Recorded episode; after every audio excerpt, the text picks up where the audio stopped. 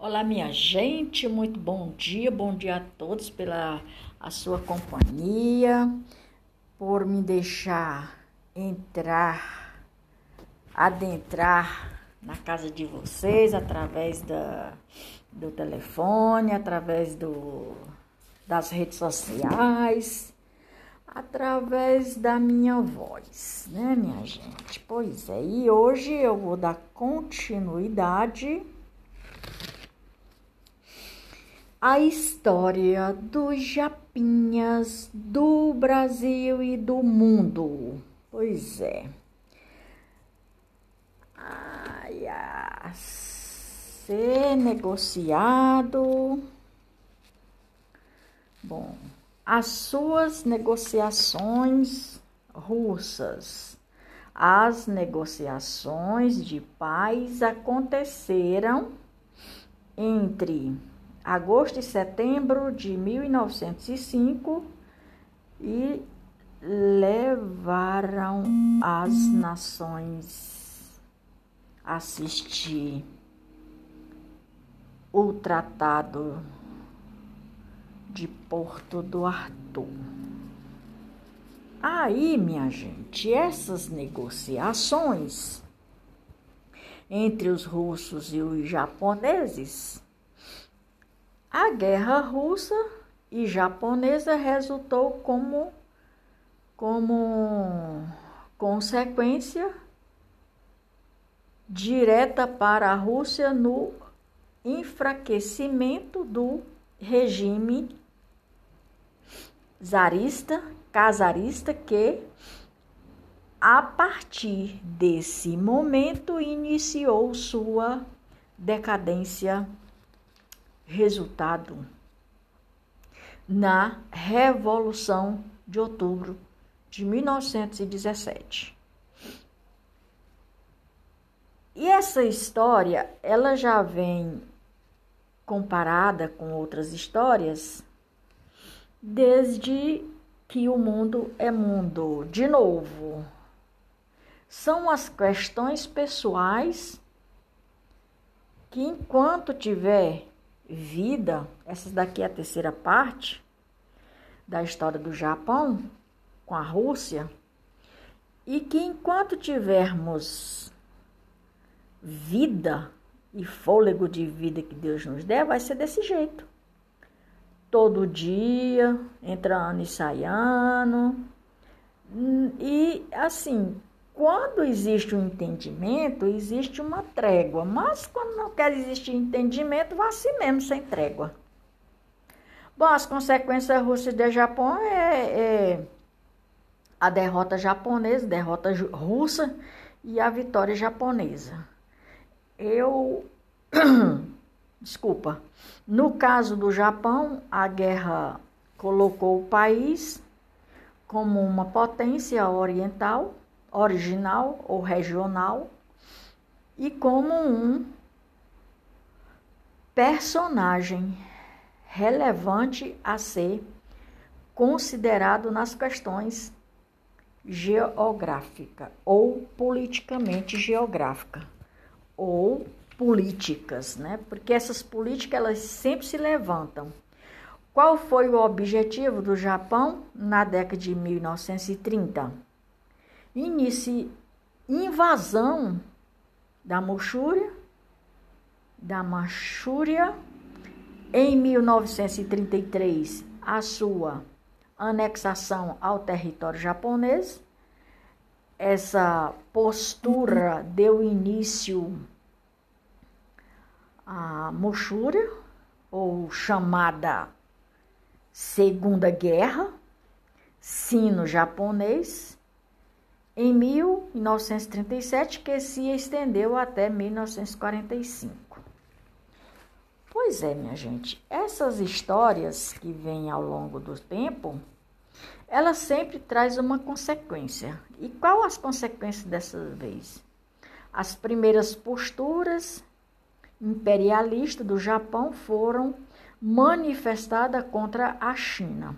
O Japão, por sua vez, ia com maus olhos e acrescente presença estrangeira e estratégica em histórias chinas e que passou a por Alemanha, Itália, Japão após as assinaturas do Pacto Tripartite em 1940. Já os Estados Unidos de, lutaram ao lado dos as, aliados, além dos Estados Unidos, contava com o Reino Unido, conhecida como União Soviética, e a França.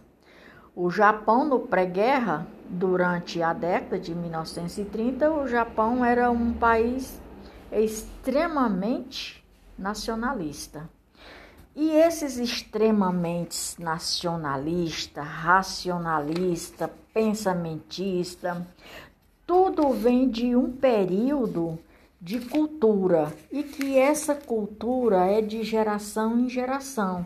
Essa cultura ela não acaba, porque se ela acabasse, essas negociações de paz, a, a content, com certeza antes, antes de agirem, é, poderia ter alguma trégua, porque deveriam pensar nas consequências. As consequências sempre vêm. E, nos, e no caso do Japão, o que, que eles queriam contemplar? Eles queriam contemplar os territórios da Rússia e ficar como donatário naquele, naquela época e acontece até nos dias de hoje. Aí vem aqui e diz assim: o Japão durante a Segunda Guerra Mundial era membro do eixo do grupo que havia sido formado. E na medida que eles formam esses grupos, a União Soviética durante a década de 1930 e o Japão, é, que apresentava postura ah, regressivas, regressivamente, isso tudo impactava em uma coisa só, porque os russos, como de novo, como eles achavam que estavam por cima da carne seca, né? eles queriam conquistar. E aí os japoneses deram corda e foram para cima deles e ganharam a guerra. É,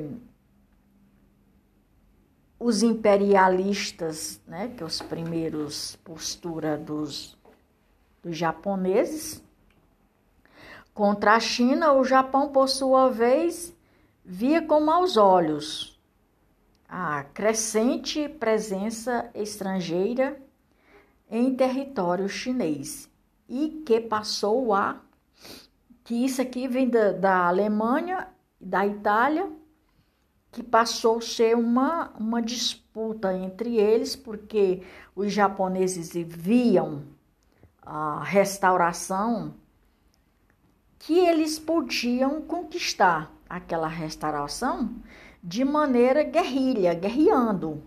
Durante a década de 1930, o Japão era um país extremamente nacionalista e que apresentava postura agressivas de império, aqui é a terceira parte, imperialismo e era dominado politicamente pela extrema direita. Pois é, minha gente, aí assim, como todos os casos contrai política, contrai que, que, as questões, brrr, as questões de ordem pessoais e que termina um ganhando porque um prego não entra em outro. E na medida que um prego não entra em outro, vem as questões de desacordos. E esses desacordos, por sua vez, eles trazem confrontos. E esses confrontos, por sua vez, alguém leva vantagem.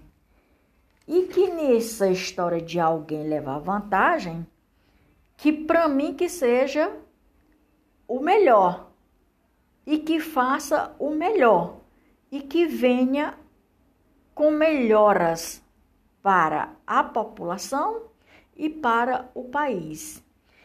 Aí nessa extrema direita aqui dos japoneses, ponto, essa confi configuração do Japão foi construída a partir de restauração Meiji, que resultou além da modernização econômica do país nos segmentos de um culto ao imperador e na valorização do nacionalismo. Então, aqui eu quero abrir um parênteses que a respeito do nacionalismo que as pessoas normalmente não querem entender o raciocínio. Quando 10% da população, eu estou dizendo aqui 10%, mas é muito mais, que para mim 99% da população entendesse qual é o melhor para aquele país, para aquela nação, para aquele novo comando, para aquele novo presidente, então uma coisa ficava bem diferente e a questão ia ser bem resumida e bem conquistada para o bem e a nação de todos. Isso é minha opinião. E na minha opinião, nós devemos escolher pessoas que têm a mesma é, altivez de entendimento, entendimento claro, simples e objetivo. Pois é, minha gente, aqui vou fazendo essa pincelada, vou deixando por aqui. Esse já é o 89 episódios e que e que amanhã eu dou continuidade. Eu não tenho horário certo, de novo, eu não tenho horário certo. O meu horário é quando dá, porque é assim mesmo. Mas fica gravado aí. E eu desde já agradeço. Maria de Fátima Braga da Silva Moura Oficial. Brasília, hoje 23 de dezembro de 2021.2. Agradecendo a compreensão, a colaboração de vocês.